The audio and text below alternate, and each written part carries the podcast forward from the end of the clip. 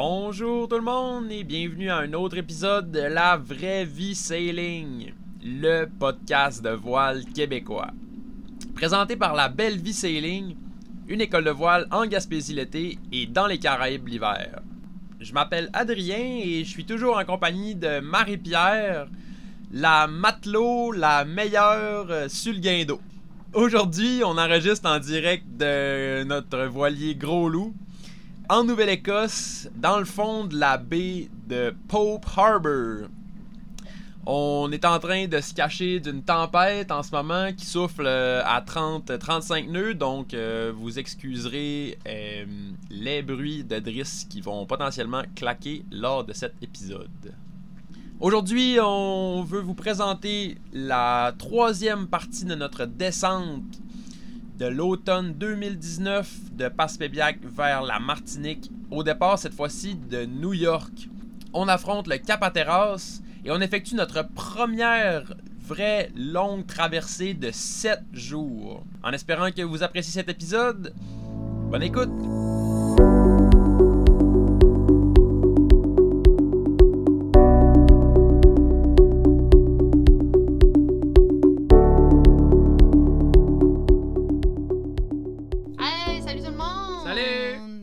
On est de retour sur nos aventures de notre première descente en 2019 de Passepébiac à la Martinique. On est rendu à New York.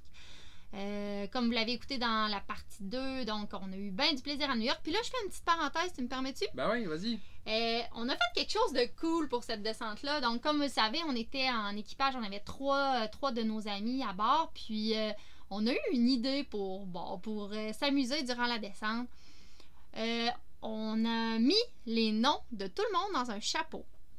Et là, avant de partir, on a tous pigé un nom. Moi, je me souviens, j'avais pigé Claudia, je pense. Toi? Moi, j'avais pigé toi. Ah oui, c'est vrai.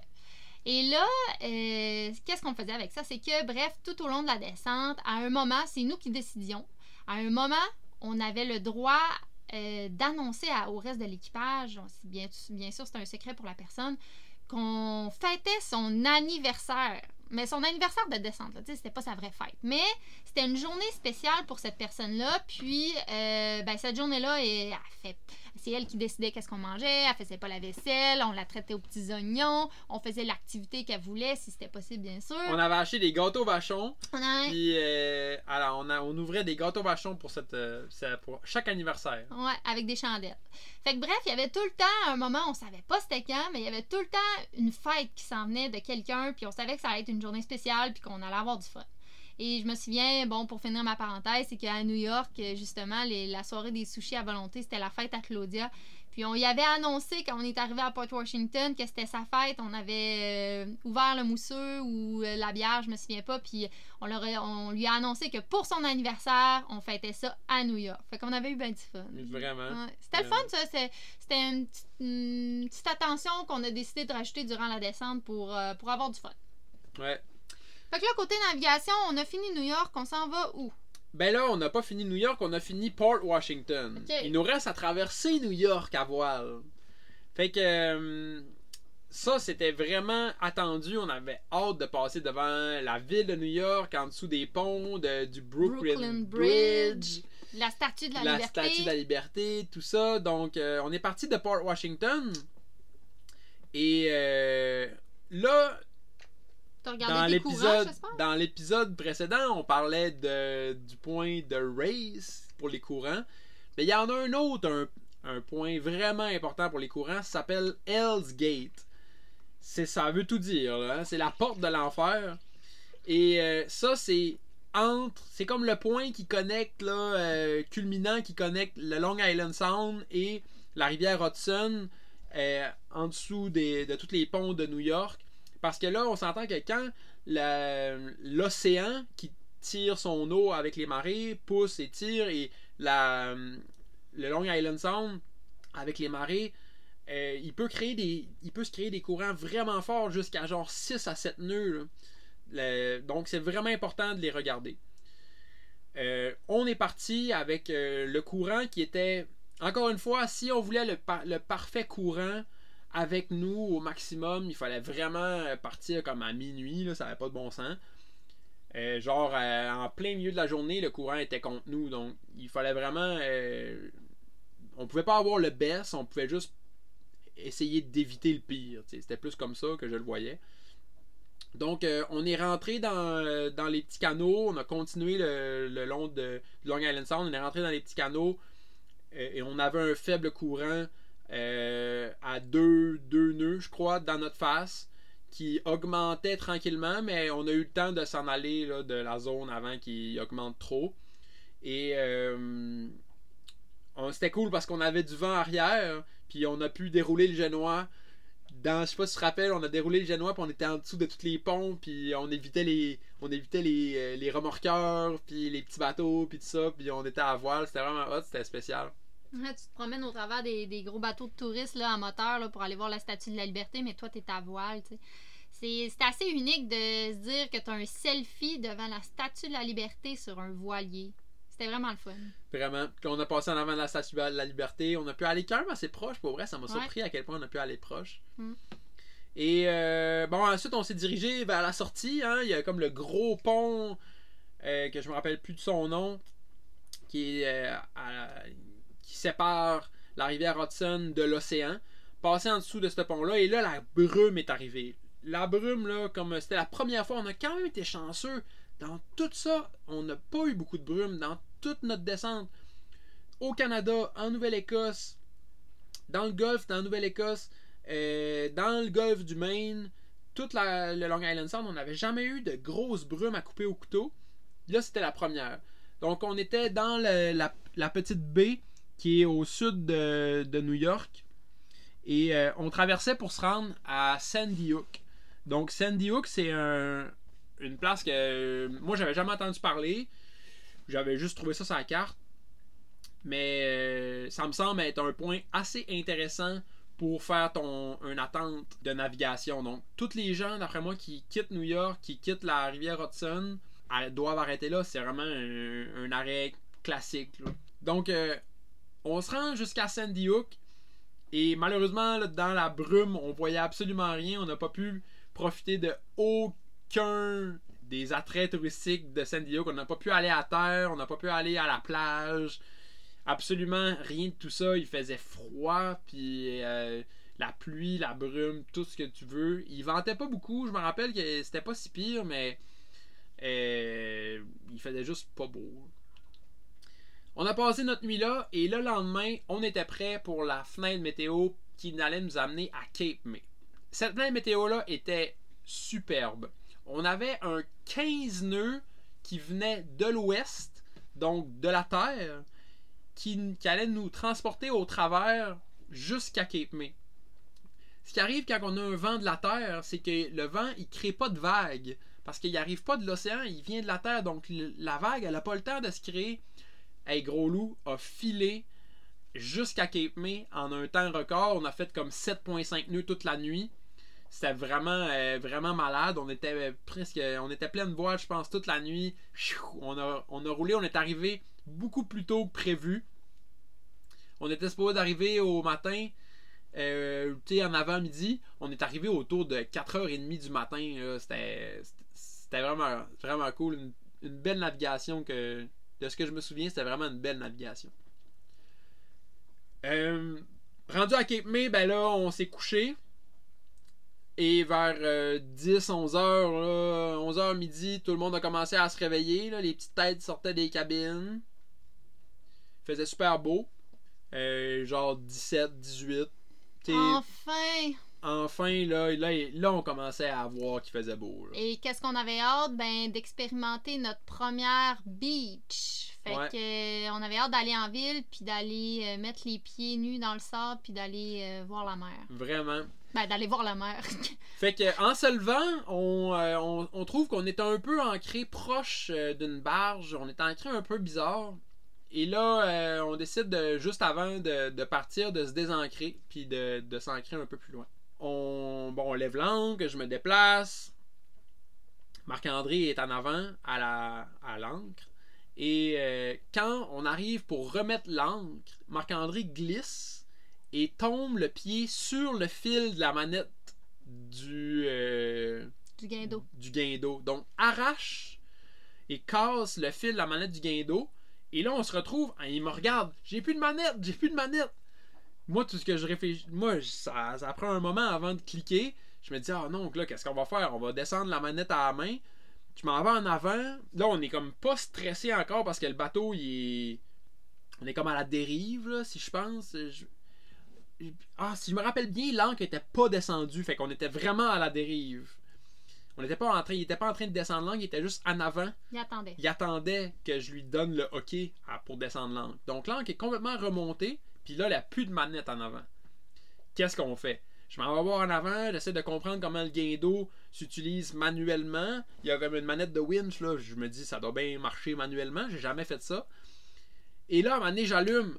Ah, il y a une switch en arrière à la barre à roue. J'avais jamais encore eu à utiliser cette switch-là pour contrôler le gain d'eau à la barre à roue. Mais là, boum, ça sert. Fait que. euh, Je dis, ah, parfait, gars. Hey, j'ai une manette, j'ai une switch on-off pour le gain d'eau à la barre à roue.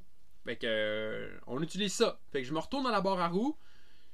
Je me, je me place, euh, je refais le rond de sécurité, puis je me place à la place euh, pour mettre l'ancre, à l'endroit où on met l'ancre, et je peux descendre l'ancre moi-même euh, depuis la barre à roue, en fait.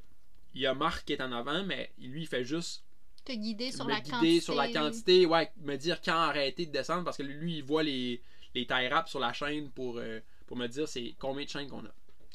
Fait que, ben, morale de l'histoire, on a fait le reste de la navigation jusqu'en Martinique avec euh, de cette façon-là, parce qu'on n'a pas trouvé de, de manette avant la Martinique.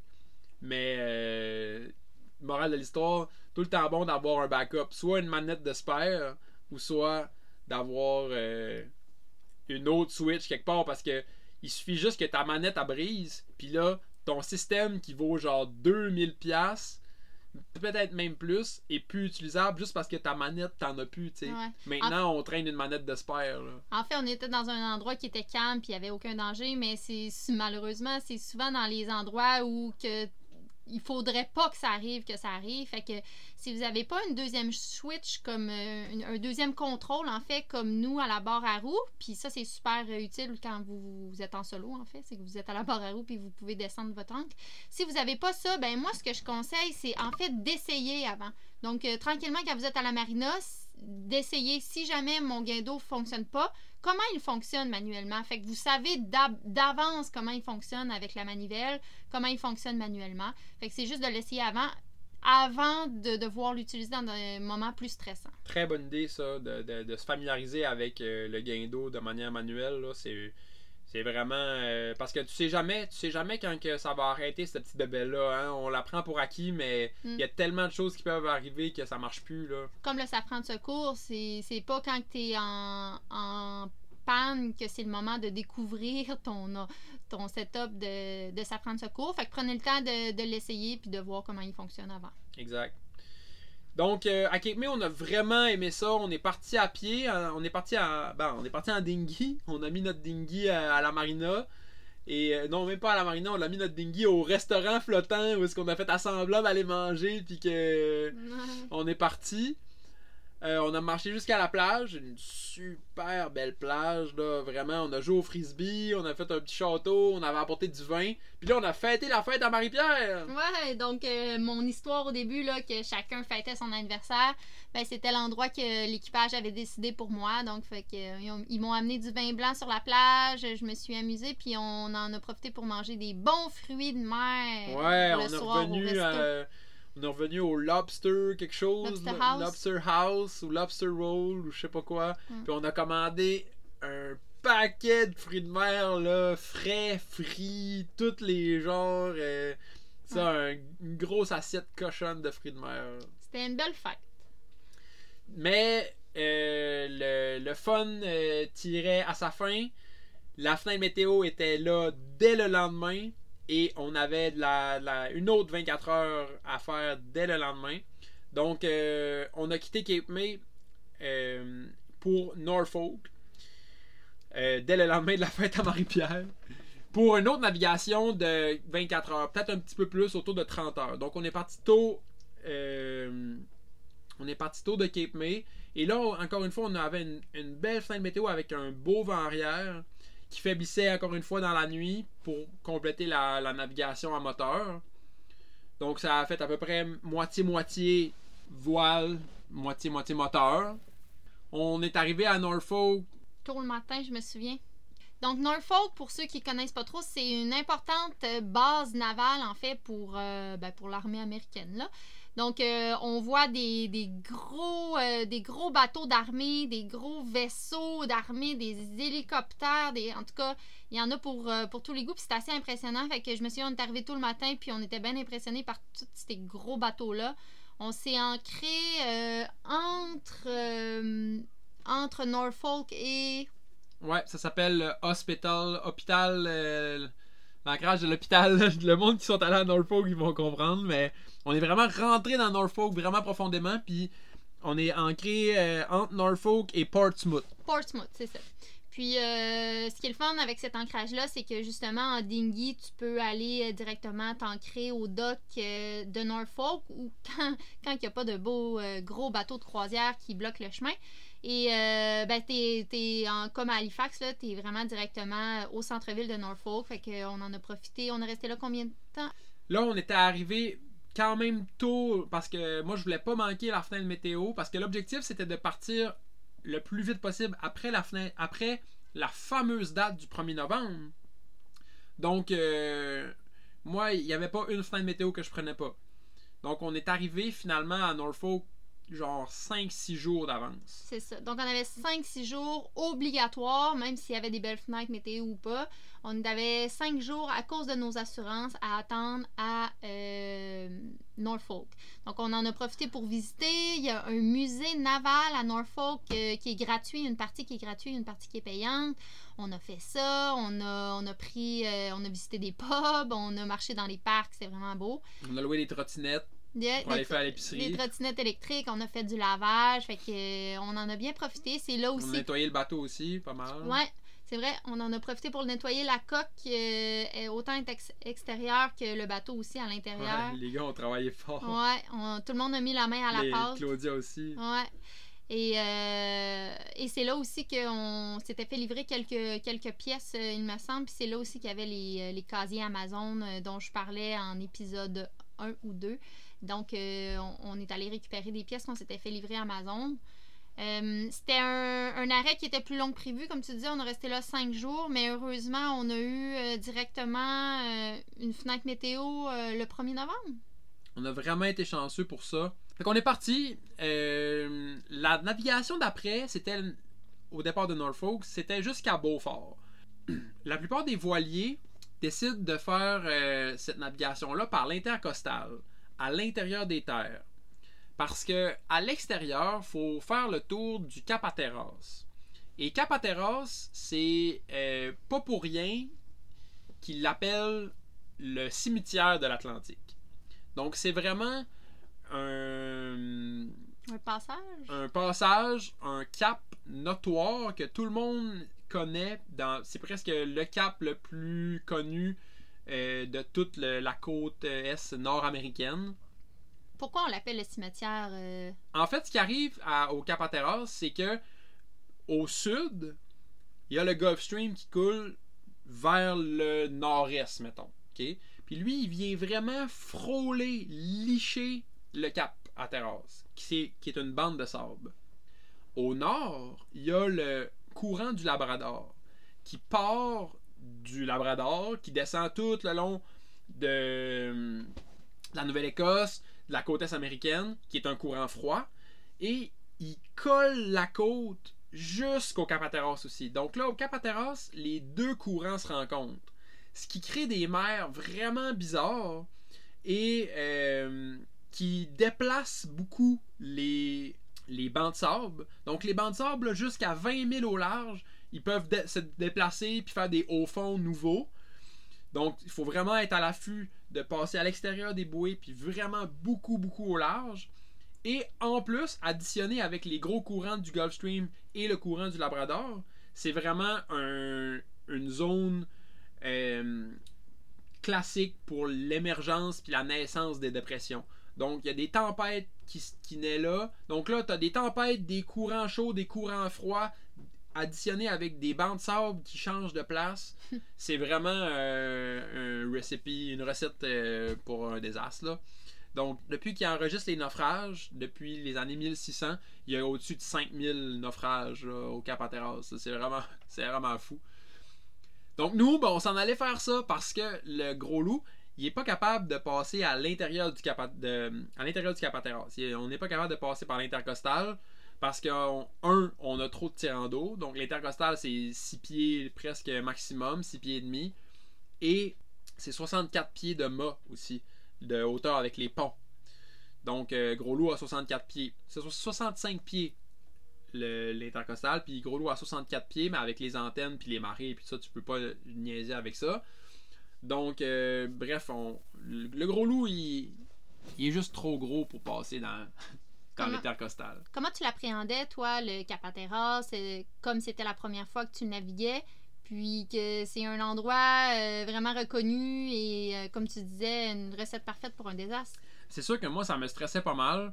J'essayais de le garder pour moi, mais j'essayais aussi de, de partager euh, le fait que la prochaine navigation euh, allait être euh, peut-être plus challengeante. Donc, j'essayais de préparer les gens pour qu'ils soient pas dans l'inconnu sans trop partager mon stress. J'étais comme divisé un peu dans tout ça. J'ai fait beaucoup de recherches sur Internet à savoir les stratégies euh, pour pouvoir passer le euh, plutôt tranquillement. Puis le type de météo qu'on voulait aussi, parce que c'est vraiment important, c'est le type de météo qui va faire foi que si ton cap, euh, Ton quand tu vas passer euh, le cap est-ce que va être, ça va être tranquille ou ça va être euh, vraiment déchaîné? C'est quoi le, le- le- le- la météo type parfaite pour ce passage-là? Ben, c'est ça qui était technique à exactement à avoir parfaitement parce que tu veux pas avoir du vent d'en face. Donc, si tu as du vent du sud, ben là, c'est sûr que tu vas avoir les vagues d'en face, donc tu vas comme cogner tout le long. Mais tu veux pas non plus avoir du vent trop fort dans le dos parce que tu vas créer un, vent contre le courant. En fait, le Gulf Stream, lui, c'est dans ces zones où il est le plus fort, autour de 3-4 nœuds de courant. Puis tu veux pas avoir du vent contre le courant parce que si tu te retrouves avec un vent contre le courant, le- les vagues du Gulf Stream, le vent contre le courant va créer des grosses vagues très à pic en fait. Et euh, ça, ça peut devenir vraiment inconfortable puis même dangereux. Donc, le but c'est d'avoir une espèce de vent du nord ouest, un peu de travers avec le Gulf Stream, assez léger pour pouvoir t'amener au portant mettons le mieux là, léger de travers au Gulf Stream. Ensuite, tu peux tourner le, coin du Cap Hatteras puis continuer avec ce même vent-là au travers. Puis, magiquement, c'est à peu près ça qu'on a eu le 1er novembre. Le matin du 1er novembre, on, avait la permission de descendre vers le sud. Puis, c'est ça qu'il y avait. Il y avait un 15 nœuds euh, du nord, nord-ouest, qui nous soufflait au portant vers le Cap Hatteras. Puis Là, t'as as comme quasiment une nuit complète, un peu moins, t'as peut-être 20 heures pour te rendre au Cap Hatteras. Parce que ça te prend une temps météo sur deux jours pour faire le tour de Cap Hatteras. Parce que euh, te rendre à Beaufort, c'est 36 heures euh, à peu près, tu sais. De Norfolk? de Norfolk. Fait que c'est pas juste 24 heures, tu sais, t'as souvent deux jours complets. là. Donc moi je puis là en plus, moi je voulais pas passer le Cap Hatteras dans la nuit. Fait que je voulais pas partir trop tôt parce que si je partais trop tôt, mettons qu'on partait à 8 heures du matin de Norfolk, j'allais me retrouver à à quand on tourne la bouée qui est comme la plus loin qui s'appelle Diamond Shoal. On allait tourner la bouée de Diamond Shoal euh, à genre 4 heures du matin, ce que je voulais pas. Je voulais me ramasser à tourner la, à bouée rouge du Diamond Shoal, genre à 7h, 8h du matin, que je la vois, qu'on soit dans la clarté. Donc, je suis parti un peu plus tard de Norfolk. On est parti autour de 1h l'après-midi. Puis, on a eu ce beau vent-là du nord euh, jusqu'à Diamond Shoal. Puis ce qui m'a vraiment réconforté, puis ce qui j'ai eu un, poids, on dirait que j'ai eu un poids qui s'est libéré de, mes épaules, c'est quand on a quitté le matin Norfolk, il y avait 30 bateaux qui quittaient, il y avait 50 bateaux qui quittaient, tout le monde quittait Norfolk parce que tout le monde avait la même date du 1er novembre, puis tout le monde avait vu cette même météo-là.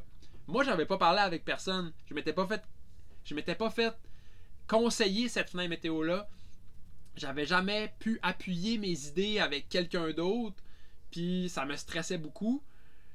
Puis là, quand j'ai vu que tout le monde partait aussi, puis que j'ai même appelé des gens à la radio, puis hey, comment ça va? Ouais, vous partez pour euh, Capateros aussi? Comme si c'était genre la grosse épopée, tu sais. Puis il y a du monde qui était des delivery captains qui faisaient ça genre à toutes les deux semaines, qui stressaient pas trop. Mais tout le monde allait faire le Capateros, puis tout le monde avait vu la même flamme météo que moi. Fait que moi, ça m'a vraiment rassuré, puis libéré d'un gros stress. Ça confirmait euh, que tu avais fait une bonne analyse de la météo. Exact. Puis là, une des choses qui est vraiment importante quand que tu croises le. quand tu fais le Capateros, en fait, ou quand tu navigues proche du Gulf Stream, parce que une des raisons pourquoi le Capateros est aussi ben, dangereux ou comme euh, qu'il faut être bien préparé, c'est que le Gulf Stream, il peut. On sait pas vraiment exactement il est où. À chaque fois, ça change. Puis il peut être vraiment, vraiment, vraiment proche de la bouée. Fait qu'une des choses qui est importante de regarder, c'est la température. Tout le temps, avoir un œil sur la température de l'eau quand on navigue.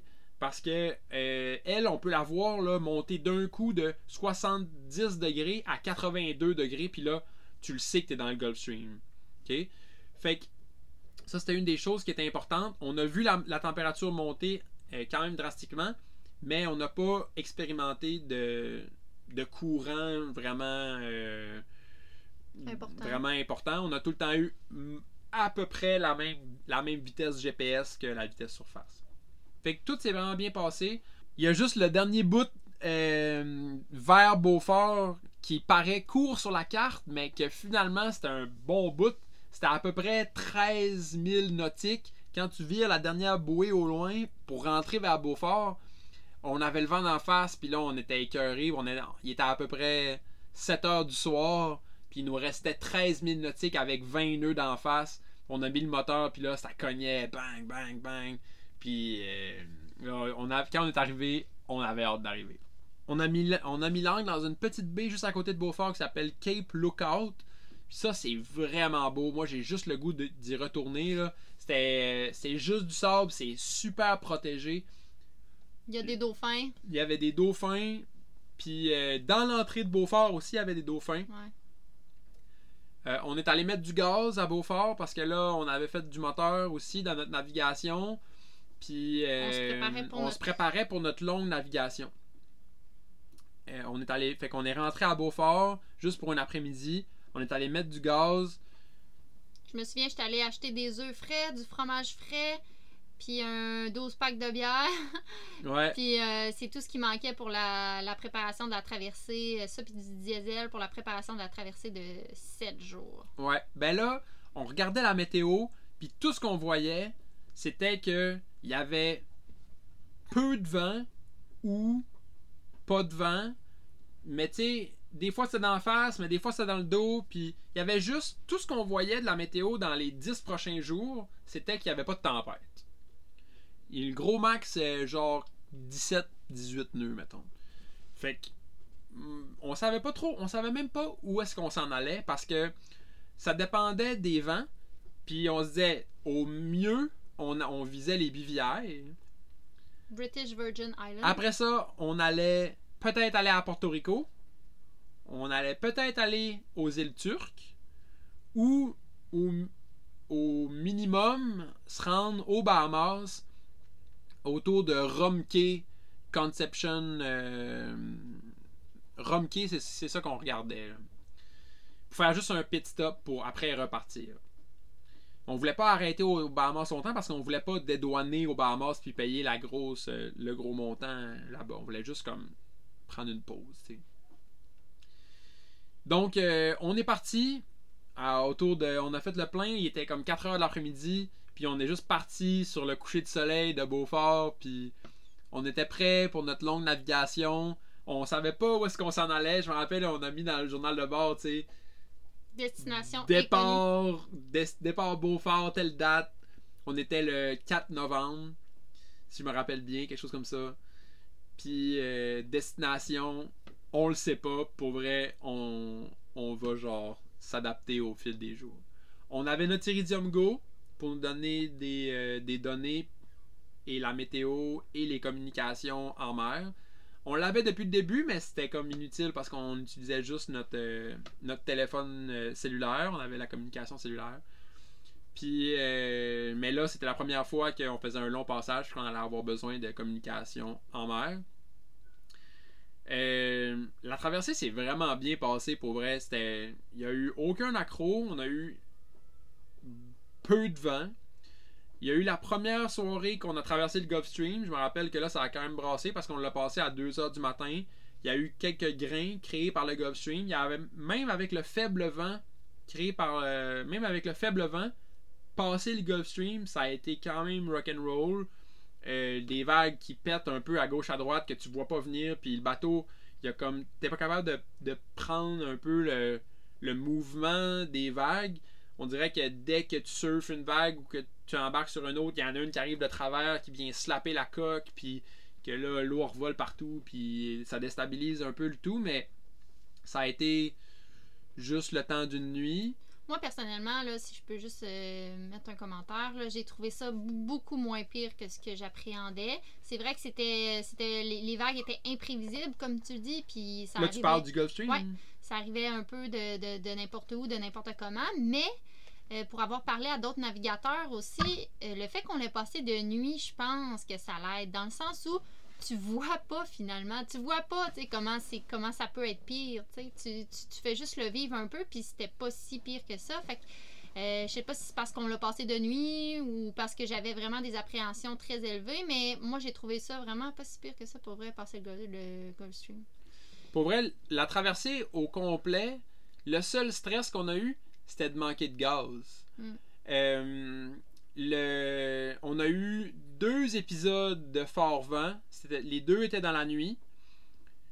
Euh, c'était 30 nœuds. Ok, c'était pas 40, c'était pas 50, ça a été 30. C'est sûr qu'au début, c'est quand même stressant. Euh, vivre 30 nœuds en côtier, en navigation côtière, puis vivre 30 nœuds en navigation, je dois dire, ish, océanique, euh, c'est pas la même chose. Parce que le, stress, le fait d'être loin comme ça, ça prend du temps avant d'apprivoiser d'être loin comme ça. Puis c'était dans nos débuts, je dois dire que j'étais pas toujours confortable, même si avec un, du recul, c'était vraiment une belle navigation, puis il n'y a eu aucun stress, aucun risque dans cette navigation-là. Euh, c'est pas, j'ai pas tout le temps été confortable, mais euh, c'est ça, c'est l'apprentissage. C'est normal, c'est c'est une première, c'est euh, c'est la nouveauté. Maintenant, on en est à Ouais. plusieurs navigations de plusieurs jours, puis euh, je repense souvent à cette première fois-là parce que c'était tout nouveau, puis effectivement, on filait pas tout le temps confortable dans nos shorts. Quand il y avait des éclairs la nuit, Ouais. des fois on voyait des éclairs au loin. Je me rappelle que dans cette navigation-là, on n'a jamais été, euh, à moins que je me trompe, mais je pense pas qu'on a été sous des éclairs. On n'a jamais passé dans un nuage, euh, dans un orage électrique. Mais on en voyait souvent au loin, puis des, des paparazzis comme on les appelait, les, il y avait des, Des flashs, flashs. t'es juste clac, clac. Puis des fois c'est des flashs, mais ils sont super loin, ils sont à 20 000 nautiques. Tu vois un nuage, tu vois un flash, puis tu le vois même pas sur le radar, tu sais. 10 000 nautiques, mais c'est assez pour te faire un petit stress à l'intérieur. Là, euh, j'aimerais ça que tu reviennes sur euh, le fait qu'on est parti sans savoir où est-ce qu'on allait. C'est quand, à un moment donné, que tu t'es. Je sais que on- tu étais à l'affût sur la météo, tu la downloadais deux fois par jour, mais c'est c'est quand tu t'es dit, puis c'est comment tu faisais pour te donner un cap. Tu sais, quand tu t'es dit, c'est là qu'on s'en va? Ben, euh, à peu près au milieu de la navigation, on- là j'ai compris que c'est sûr que on essayait de. Quand on avait du vent, on essayait de pas trop faire de moteur parce que quand on avait du vent d'en face, mettons, on faisait du près. C'est rare qu'on faisait du moteur là, face au vent. Euh, quand on faisait du moteur, bref, il n'y avait pas de vent. Mais euh, en suivant les vents, à un moment on a vite éliminé les les, les îles Vierges euh, britanniques. On a vite éliminé Porto Rico. Puis là, on s'est dit, bon, ben là, euh, ça va être soit les îles Turques ou soit les Bahamas. Puis là, bon, on a continué. Puis euh, je me rappelle qu'il y avait un gros coup de vent qui arrivait derrière nous, vers la fin de notre traversée. Il fallait arriver à m'amener parce que le coup de vent arrivait du nord. Euh, Puis, bon, au fil des jours, on a dit, bon, ben, gars, on, on arrête-tu au Bahamas? Ça va faire peut-être 4-5 jours. Ou on donne un petit coup, puis on continue, puis on se rend euh, aux îles turques. Puis finalement, on a décidé tout ensemble qu'on allait faire un autre petit coup, puis qu'on allait continuer jusqu'aux îles turques. Puis ça a été vraiment une bonne décision. Euh, c'était mieux pour la navigation, c'était mieux pour le fait de se rendre. Parce que notre objectif pour nous, c'est de se rendre en Martinique. sais. On a tout ce vent-là à faire, toute ce- cette navigation-là à faire, vent en face après, pour se rendre. euh, Il y a beaucoup d'est à faire pour se rendre en Martinique après. Donc le fait d'arrêter au Bahamas, euh, Ça aurait compliqué ça les aurait choses. compliqué les choses. Donc, avec le vent qu'on avait, je pense que c'était, ça aurait pas été possible de faire Porto Rico, mais c'était clairement possible de faire les Baham- le faire les îles turques, puis c'est ce qu'on a fait. Une des choses, moi, qui m'a vraiment stressé, comme j'ai dit Ouais, tout le long, c'était le, le manque de diesel, Ah ouais. parce que je calculais mon diesel avec les heures moteurs. Puis euh, les heures moteurs, oui, ça, ça peut te donner une idée, mais c'est vraiment sécuritaire parce que tu vas calculer tes heures moteurs selon la charte des heures moteurs sur ton le guide du moteur. Puis lui, il, te, le dit à full, à full régime, mettons à full charge. Fait que si tu roules ton moteur à 1700 tours, 1800 tours, 2000 tours, t'es pas du tout à la, consommation que ce qu'il va être écrit dans le livre. Surtout si euh, de temps en temps on faisait un peu de moteur pour recharger les batteries parce qu'on avait eu une, euh, journée en, en nuageux, en nuagé. On n'en faisait pas longtemps, mais mettons qu'on faisait 3 heures, ben c'était juste 3 heures de, Au neutre. au neutre, de- ben de, pas au neutre, mais enclenché, mais sans que les Ouais. listes tournent. Euh, on a beaucoup moins de consommation dans ce temps-là. Donc finalement, euh, on avait beaucoup plus d'essence, de, on avait beaucoup plus de diesel qu'on pensait, que je pensais, selon les- mon calcul avec les heures moteurs, mais je connaissais pas encore complètement la consommation de mon moteur, puis tout ça, c'était un voilier que ça faisait quelques mois qu'on avait, qu'on naviguait depuis cinq mois. Donc, euh, je dois dire qu'il y a des moments que je me, je me disais qu'on allait manquer d'essence, on Ouais, allait manquer de diesel. Tes calculs étaient très très conservateurs, mais à ce moment-là, tu le savais pas. C'est ça, On n'a exact. jamais manqué de diesel. Non, non. Euh, fait que après cette belle traversée-là, euh, aussi, ah oui, peut-être petite parenthèse, on a pêché notre premier thon dans cette traversée-là, hein? Oui, c'est vrai, on a pêché euh, un thon, puis on a pêché un maï-maï Un dans, cette, ouais. traversée-là qu'on a tous les deux mangé euh, cru comme ça. Ouais, on avait Arnaud à bord qui, euh, qui est un excellent cuisinier. On a fait un ceviche de fou. On a mangé euh, du tartare aussi. En tout cas, bref, c'était vraiment Ouais. incroyable. Puis juste pour euh, finir sur euh, le, le manque de gaz, moi je calculais mes trucs par- avec le, les heures moteurs parce que notre euh, niveau dans la tank, à, notre niveau d'essence, en fait, le gauge à, diesel, il marchait pas. Il fonctionnait pas. Sinon, tu peux te fier un peu au gauge à diesel aussi, mais là, lui, il fonctionnait pas. Donc, notre seule manière de calculer, c'était vraiment seulement avec les heures moteurs. Euh, bref, donc je reviens à la bonne décision qu'on a prise d'aller jusqu'au Turc parce qu'on a eu une belle traversée, des belles pêches, la belle météo. L'autre élément qui fait en sorte que c'était une bonne décision, c'est que quand on est arrivé aux îles turques, ben, premièrement, c'était la fête. Un, c'était la fête parce qu'on avait fait une traversée, puis deux, on avait choisi de faire la fête à Arnaud. Si je poursuis dans, mon, dans ma petite histoire, que c'était la fête à tout le monde. Euh, c'était la fête à Arnaud. Donc là, on arrive au turquoise. Imaginez, c'est le paradis, OK? Au turquoise, on voit les poissons, on voit l'encre, euh, les gros bateaux de croisière autour de nous, les plages de sable blanc. Là, on est euh, arrivé à l'île, la l'île principale de Grande Turque. Grande Turque, c'est OK. pas euh, Providence puis tout ça, ou ce que, parce que Gros Loup, il a, encore une fois, avec son tirant d'eau, on avait peur avec les bancs de sable. On est allé sur l'île de Grande Turque au sud, directement où il y a l'arrêt des, des bateaux de croisière. Exact. Et là, euh, le capitaine fait son, devoir. Donc, euh, Adrien prend le dinghy avec tous nos passeports et s'en va euh, dédouaner pour, pour qu'on puisse aller sur Terre. Fait qu'il part avec le dinghy, fait les douanes. Et là, dans sa, dans sa marche pour aller aux douanes, il voit un stage, un- une scène avec de la musique, puis bien du monde, bien coloré, avec plein d'habits de couleurs et tout. Fait qu'il s'informe un peu. C'est quoi, tu, tu demandais aux gens qu'est-ce qui se passait? Ben moi, j'arrive là, je me dis, qu'est-ce qui se passe? Je demande à quelqu'un, il me dit, hey là, c'est le festival de je sais pas quoi, des îles turques, là là là. Là, j'étais. Hein? Eh oui, c'est aujourd'hui, c'est une fois par euh, année, puis c'est aujourd'hui. J'ai. Quoi? Fait que là, il y avait le monde de l'île, mais il y avait deux euh, bateaux de croisière, genre les Carnival quelque chose, là, les bateaux de croisière plus euh, de party, qui arrivaient de la Floride puis d'un autre île, spécialement pour le party. Dans le fond, les, ba- les bateaux de croisière arrivent, le party commence, le party fini, les bateaux de croisière s'en vont. Genre. Il était là pour ça. Il était là juste pour ça. Nous autres, on venait d'arriver d'une traversée de 7 jours. On était un peu poqués. Il était 11h le matin. Je reprends le dinghy. Je reviens au bateau. Je leur dis Hey, savez-vous quoi? Il y a le carnaval. C'est aujourd'hui, une fois par année. C'est là que ça se passe. Fait qu'on débarque en ville. On débarque sur la plage. Puis euh, on y va. Fatigué, pas fatigué, fallait qu'on aille faire la fête. C'était, on, aurait voulu planifier en fait pour arriver à cette date-là, puis ça aurait même pas marché. Puis là, on arrive à la journée de l'année où il y a la fête. Fait que c'était vraiment le fun. C'était comme un festival de musique. euh, Il y avait de la peinture pour ceux qui, qui ont déjà fait ça. là, la les- poudre, de la euh, poudre de peinture. là, comme le Color Mirad. Ouais, ceux qui font les courses là, de colorés. Euh, fait que euh, on, a- on a fini la journée euh, toute colorée, pleine de couleurs. On s'est baigné, on a fait la fête. C'était vraiment, c'était vraiment magique. Puis ça a été un bel endroit pour s'arrêter, se reposer, puis profiter des eaux turquoises. Vraiment, vraiment, on C'est. euh, je sais pas si je recommanderais, genre, chaudement d'arrêter aux îles turques. Mais pour nous, à ce moment-là, c'était vraiment euh, parfait, un bel arrêt, surtout avec le party qu'on a vécu. On est resté là combien de temps?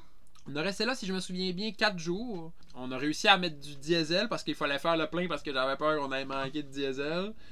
Puis là, c'était toute qu'une affaire parce qu'il n'y avait pas de teint- il y avait pas de station pour les bateaux. Il n'y a, a pas, même pas de marina. Ce qu'on était, c'était juste des bateaux au mouillage ou euh, au coffre. Il y avait une espèce de vieux quai là, en béton un peu détruit avec des rottes de fer qui sortent. Puis euh, là, j'avais été m'informer où est-ce que je pouvais mettre du diesel. Puis le monde me disait Ah ouais, va là, là. euh, puis il y, a un- camion qui va venir. Puis en tout cas, c'est ce qu'on a fait, mais ça a été vraiment, vraiment broche à foin. On est allé s'accoster sur un vieux quai où est-ce qu'il y a un bateau, un, Camion un citerne. camion citerne qui est venu juste pour nous, pour nous remplir de diesel. Puis, euh, en tout cas, tout s'est bien passé, mais c'était vraiment spécial. C'était cool euh, de se faire remplir euh, par un camion juste pour ça. Autre affaire, on décide d'aller dans l'eau, on nage. Je vois un, un coquillage, un conque dans le fond de l'eau. De- que je vais le ramener. Fait que je plonge, plonge, plonge. Il était peut-être à 20 pieds, là, quelque chose comme ça. Qu'est-ce qui se passe? Je me perfore le tympan avec la pression de l'eau. Fait que là, au moins, euh, je m'étais déjà perforé le tympan. C'était pas la première fois que ça arrivait. J'avais, je sais que j'ai des tympans assez fragiles au niveau de, des surpressions euh, dans mes oreilles. Donc je sais que c'est pas super grave, mais bon, ça désoriente, puis euh, t'es tout étourdi, puis tu te demandes qu'est-ce qui se passe. Puis là, je reviens sur le bateau, puis là, j'ai l'oreille qui coule de pu, puis c'est pas vraiment le fun. Puis d'eau salée. Fait que j'ai passé euh, au moins les deux, la, la prochaine semaine, sinon les deux prochaines semaines à ne pas pouvoir me baigner, ce qui était vraiment le fun. T'es dans le sud, tu viens juste d'arriver, puis là, tu peux plus te baigner pour deux. Là, euh, plus tard, on, est- allé à l'hôpital, puis j'ai eu des gouttes antibiotiques, là, mais bon, c'était quand même pas l'idéal. Ensuite de ça, pour la prochaine étape, on voulait se rendre à Porto Rico. Comment on se rend à Porto Rico depuis les îles turques? Normalement, c'est vent en face tout le temps. Comment on, on peut. euh, on va pas faire. On va-tu faire du prêt tout le temps? On va-tu faire du moteur face aux vagues Comment qu'on va faire ça? Je regarde la météo, puis qu'est-ce que je vois pas? Dans les prochains jours, il y a une panne de vent. Genre, pétole, rien, z- deux nœuds. Fait que là, euh, j'ai ok, gang, on en profite. Je sais que c'est pas le fun, mais on fait encore du moteur. Fait qu'on est sorti des îles de, de Grande Turque, puis on a fait 36 heures de moteur vers l'est. Fait que si euh, quelqu'un regarde sa carte, euh, sa carte nautique, là, ben, au départ des îles turques, de, de Grande Turque, on a fait 36 heures directement vers l'est. Fait que là, on a passé au-dessus de, du Silver Bank, puis euh, les, l'espèce de hauts fonds qui sont là, juste au nord de la République dominicaine. Puis au bout de ces 36 heures-là, le vent revenait. Donc le vent est revenu de l'est-nord-est.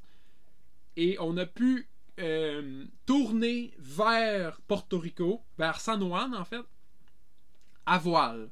Donc on a fait 36 heures de moteur dans pas de vent. Le vent est revenu et on a fait 36 heures de voile au bon plein jusqu'à San Juan. Fait finalement, ce qui s'avérait être une navigation vraiment désagréable, impossible ou très longue parce que c'est du vent en face. Euh, c'est bizarre à dire pour un, des, navigateurs à voile, mais on a eu la chance d'avoir un 36 heures pas de vent dans le fond. Exactement, parce que c'est vraiment le, casse-tête de tout le monde. euh, quand t'es au Bahamas, quand t'es aux îles Turques, de dire Ok, ben mon objectif c'est de me rendre à Saint-Martin. Nous c'était la Martinique, mais je veux dire, c'est relativement la même chose au niveau du déplacement vers l'est que t'as besoin de faire. C'est tout le temps le casse-tête, c'est comment je vais m'y prendre, puis si euh, les alizés sont constants à 20 nœuds, 25 nœuds, euh, c'est c'est- c'est- c'est quelque chose. C'est ça, c'est les alizés rendus là. Ouais. Fait que, euh, on est arrivé à Porto Rico après combien de temps dans le fond? trois jours, trois nuits. On est arrivé à San Juan en a- en- au- autour de- du milieu d'après-midi. Puis on a été assez chanceux pour pouvoir parler avec. euh, parce que là, quand tu arrives à, Porto Rico, c'est comme quand tu arrives aux États-Unis. Tu es encore avec l'application CBP Roam. Euh, on a fait l'application, on a fait une demande d'arrivée sur l'application. On a pu parler avec un douanier qui euh, nous a dit Ah, je comprends pas l'application. là, est-ce que vous voyez là les, bateaux de croisière là, là-bas, là, juste à côté de vous Ouais, ouais, ok. Ben là, il y a un poste de douane. Allez là-bas puis faites vos douanes. Fait que là, C'est ce qu'on a fait. On a pris le dinghy, puis euh, on est allé à la marina. On en a profité pour faire une petite marche, puis aller faire nos douanes. Encore une fois, euh, je regarde l'heure, mon beau, puis euh, le temps avance. Là, il y a une histoire extra croustillante qui s'en vient, mais j'ai comme envie qu'on garde ça pour la prochaine épisode. alright. C'est bon. Fait que vous venez d'écouter la partie 3 de notre descente de Passepébiac à la Martinique. Euh, je vous jure que la prochaine partie, la partie 6. La partie 7. Non, on est rendu à quelle partie? 8. Après 3, c'est? Non, mais ça, c'est 4, là. non, mais ça, c'est 4. Non, tu viens juste de dire on vient d'écouter la partie 3. Ok. Donc, vous venez d'écouter la troisième partie de notre descente de Passepébiac à la Martinique. Euh, la prochaine partie, la partie 4, je vous jure, c'est la dernière. Puis, euh, on en a une bonne pour vous, là, pour. On a vécu quelque chose d'unique. On s'est fait une petite frousse. Donc, j'espère que vous avez apprécié votre épisode.